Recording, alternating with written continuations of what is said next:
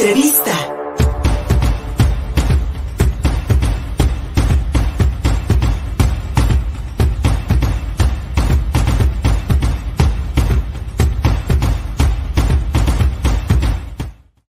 La tecnología sin duda alguna acorta distancias, miles de kilómetros para que nos encontremos con Francis Martínez, amiga, periodista, eh, conductora y directora de AC Noticias, que se transmite en el canal 6 de Iztapaluca, allá en el oriente del Valle de México.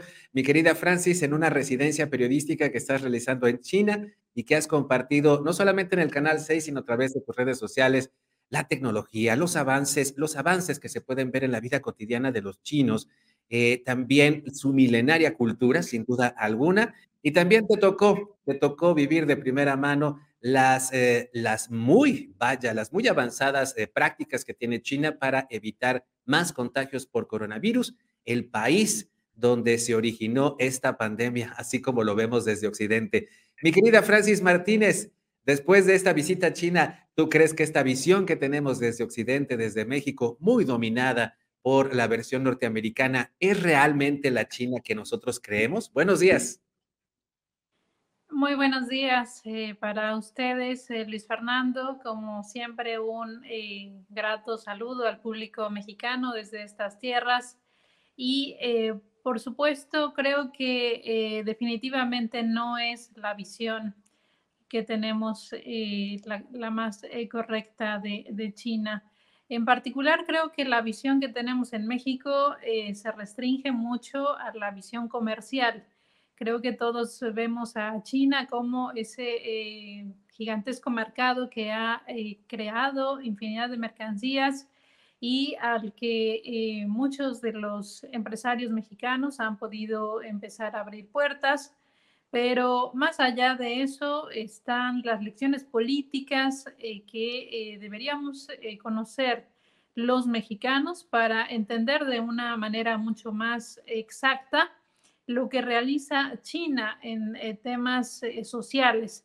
Particularmente voy a iniciar con el tema de la cuarentena centralizada esta cuarentena que eh, tienen los, eh, pues los extranjeros y también los ciudadanos chinos que provienen del exterior y que tienen que realizar esta cuarentena centralizada implica estar en eh, espacios diseñados por parte de las autoridades provinciales o por la distribución geográfica que tiene China para eh, estar en aislamiento por espacio de 14 días. Recientemente se habló de una reducción a cuatro días.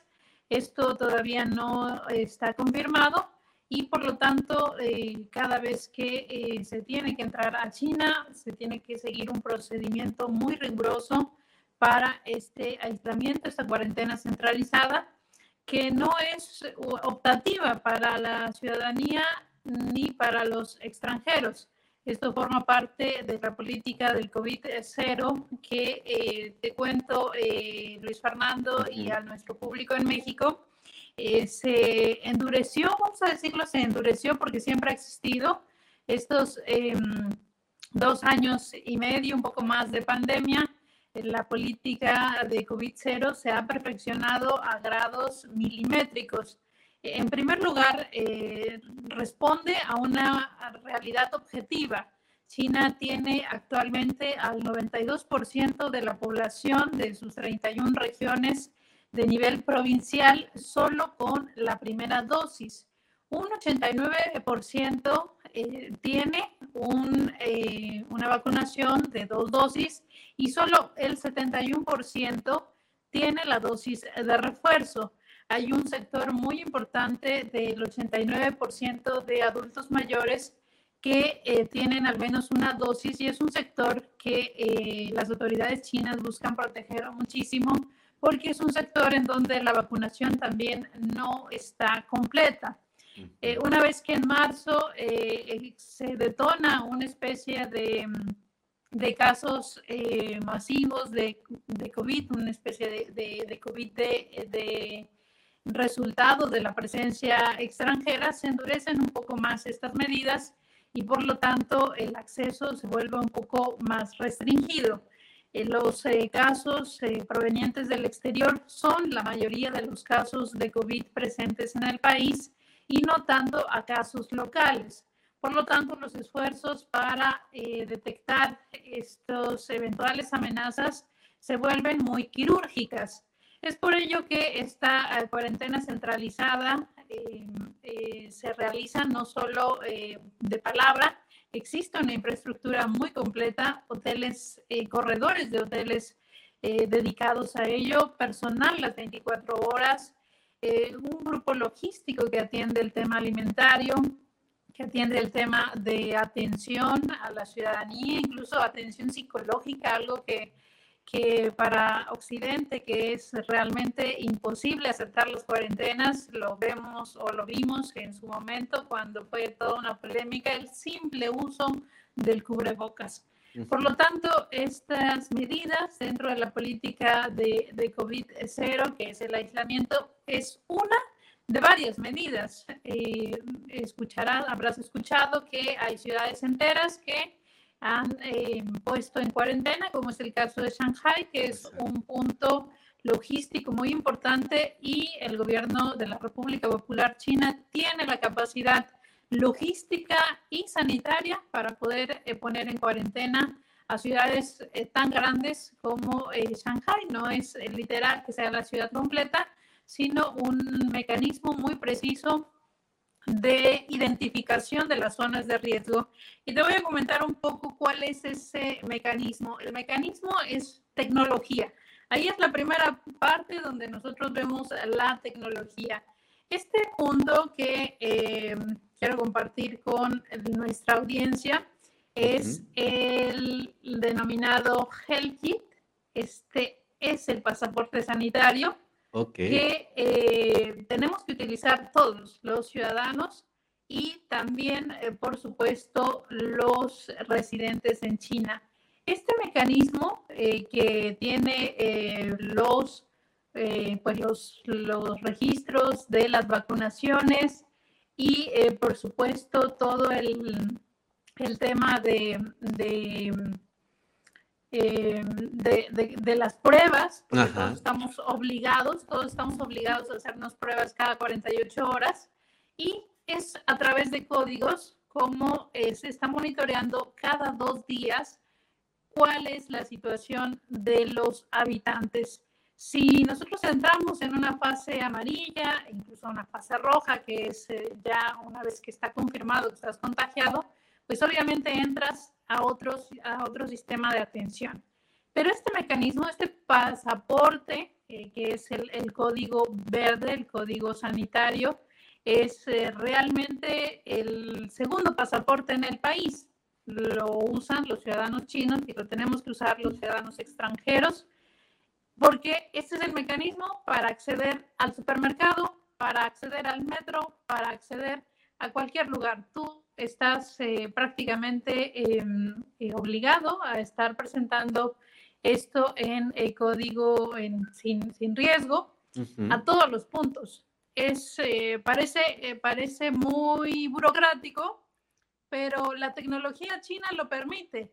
Está sumamente digitalizado y en los distintos corredores eh, las zonas poblacionales, tú tienes una zona donde estás asignado a realizarte estas pruebas cotidianas, que es generalmente en el barrio donde vives, y por lo tanto eh, no, no hay eh, ningún punto ciego para que esta política de COVID-0 permanezca y de los resultados que tiene China en materia de no solo de defunciones, sino también de la precisión con la que detecta los eh, casos de COVID y les da atención para eh, que esto no se conviertan en contagios masivos. La variante Omicron sí ha sido una amenaza para el país y de hecho eh, la República Popular está actualmente en el desarrollo de una vacuna que pueda ahora responder a los requerimientos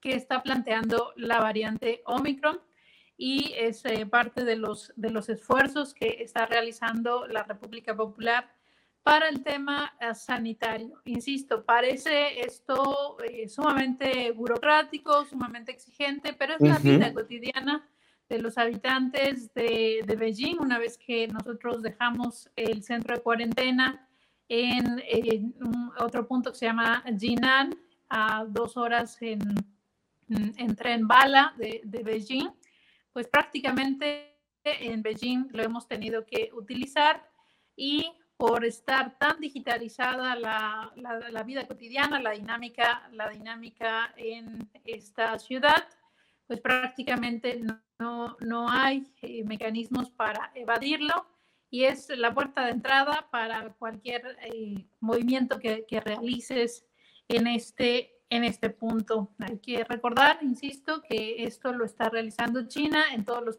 puntos de entrada tanto de llegada de vía aérea, vía terrestre, vía marítima, y eh, parece sumamente em, pues tedioso, eh, podríamos decir inoperante, pero mm. tiene la infraestructura, tiene el personal, tiene la tecnología sobre todo para hacerlo y lo ha sostenido a lo largo de estos dos años y medio y no parece que vaya a cambiar la situación ni siquiera por el, el tema de pues de limitación en cuanto, en cuanto a recursos. Hay, hay muchísimos insumos presentes en, en, en, la atención, no se escatima en ello y eso es parte de lo que hemos podido documentar en el tema, en el tema sanitario, mi amigo Luis Fernando.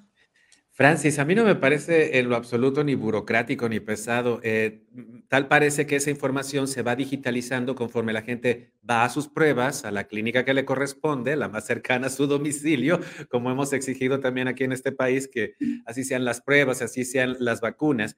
Y es, es un registro que el sistema de salud chino pues va, va, va tomando y que tú puedes descargar en tu teléfono. ¿Cuántas veces en este, cuántas veces en este país la gente ha buscado tener estos registros de vacunación, estos certificados de vacunación para poder salir al extranjero, por ejemplo, y es un verdadero trámite engorroso que muchísimas veces no, logra, no, no logras tener éxito para poder tener no solo pues este registro de que te has vacunado y de que has tenido pues pruebas que, que, que, han salido negativas respecto al coronavirus. De ahí, pues ahí entendemos, mi estimada Francis, que China no haya caído, que su economía no haya decaído durante la pandemia, que al contrario, cuando el mundo decreció, China creció.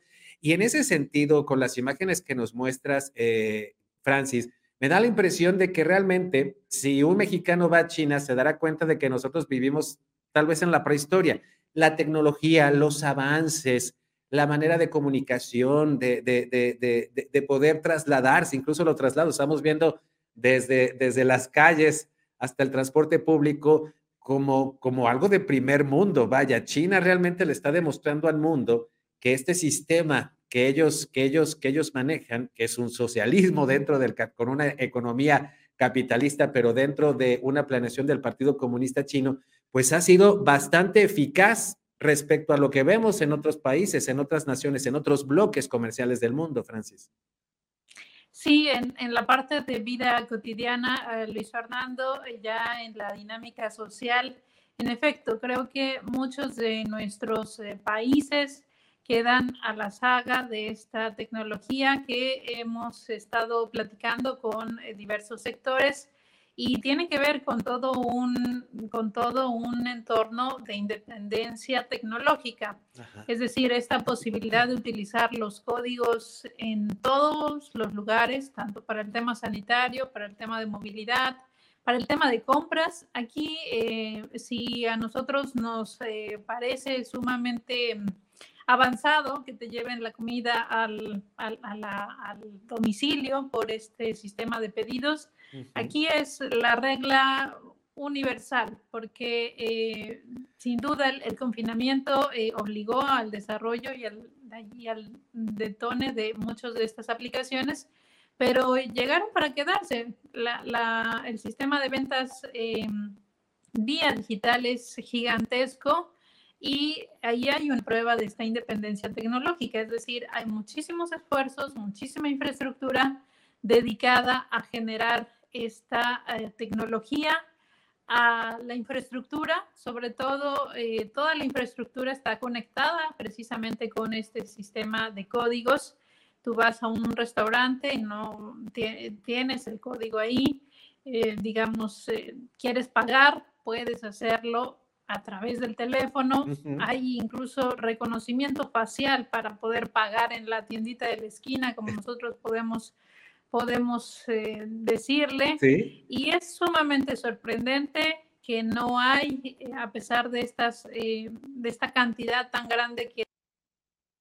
Uy, se nos fue la comunicación con Francis Martínez. a, la que, a la que ordinariamente está, mucha gente salió en la etapa de pandemia, pero aún así se observa muchísima gente que está retornando a, a la normalidad de alguna manera, por llamarlo, es decir, que sale a sus calles, que va a los parques, que busca, eh, digamos, eh, continuar con la dinámica.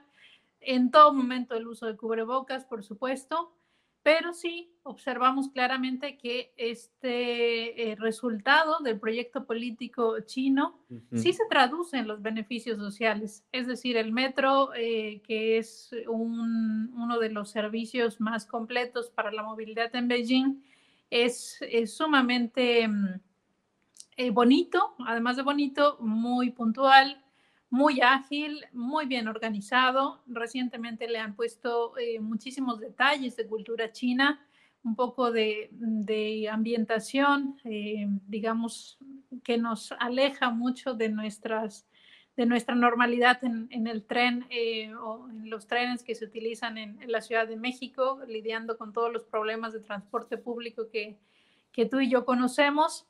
Y definitivamente es solo en el caso del transporte público, pero los edificios están también sumamente eh, cuidados, no se observan eh, los, los contrastes en, en, torno a, bueno, este edificio ya está a punto de caerse y este otro está muy bien hecho.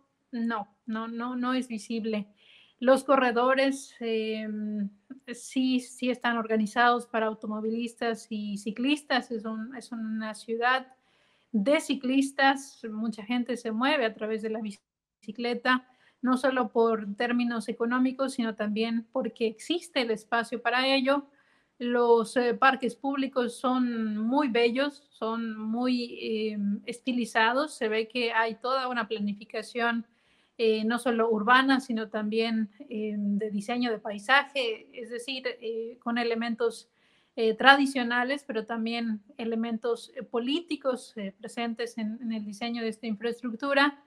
Y sí, sí, definitivamente la vida cotidiana de, Beijing nos muestra un poco que esos beneficios sociales eh, los tiene la ciudadanía a través de, esta infraestructura que le permite eh, pues disfrutar de su ciudad a pesar de, las pues de la cantidad de gente que, que existe y poder hacerlo en compañía de su familia. Vemos muchas familias, muchas eh, de, todas las generaciones presentes en, en, el disfrute y en el uso de, de todos estos eh, servicios. Y eh, pues sin duda es resultado de, de un país que ha vencido de manera efectiva la, la pobreza.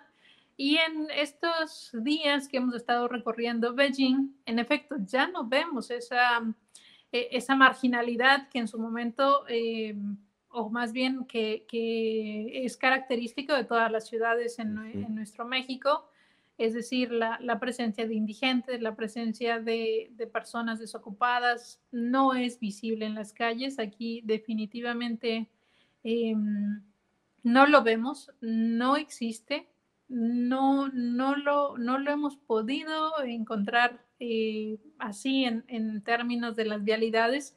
Obviamente sí es visible en los hutongs, como se, conocen, que son estos barrios, barrios eh, tradicionales chinos, en donde eh, es evidente que, la gente se, aferra, digamos, a, continuar con ese sistema de vida.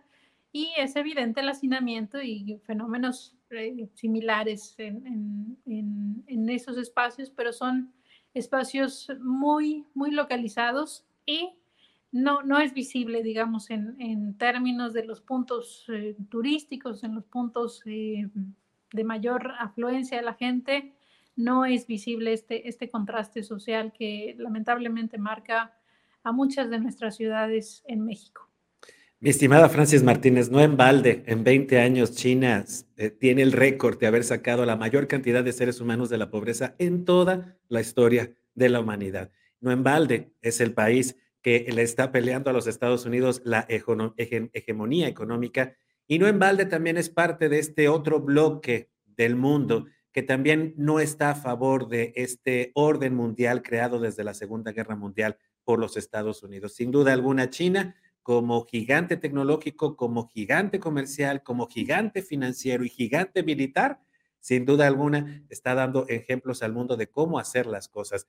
Mi querida Francis, que no sea la última vez que nos podamos conectar en esta residencia periodística que estás realizando ya en China y nos ponemos de acuerdo para que hablemos de otros aspectos que tal vez podemos nosotros los mexicanos copiar, emular o tal vez aplicar a nuestro propio estilo de cómo le, le, ha hecho China, de cómo le han hecho los chinos para sacar a millones de personas, millones, millones de personas de la pobreza y la marginación. Mi querida Francis Martínez, un abrazo, muchísimas gracias. Gracias a ti, Luis Fernando, por la posibilidad de abrir este espacio. Saludos a todo nuestro auditorio y, por supuesto, quedamos en ese acuerdo de volver a platicar y seguimos en contacto. Abrazos desde Beijing. Muchísimas gracias, Francis Martínez de Hace Noticias y el Canal 6 de Ixtapaluca, allá en el oriente del Valle de México, en esta residencia periodística allá en China. Sin duda alguna, mucho que aprender. Pausa y seguimos contigo, Puebla.mx. Nuestro portal informativo cumple un año. Por favor, visita. Síguenos en Facebook y en Twitter. Estamos contigo, Puebla.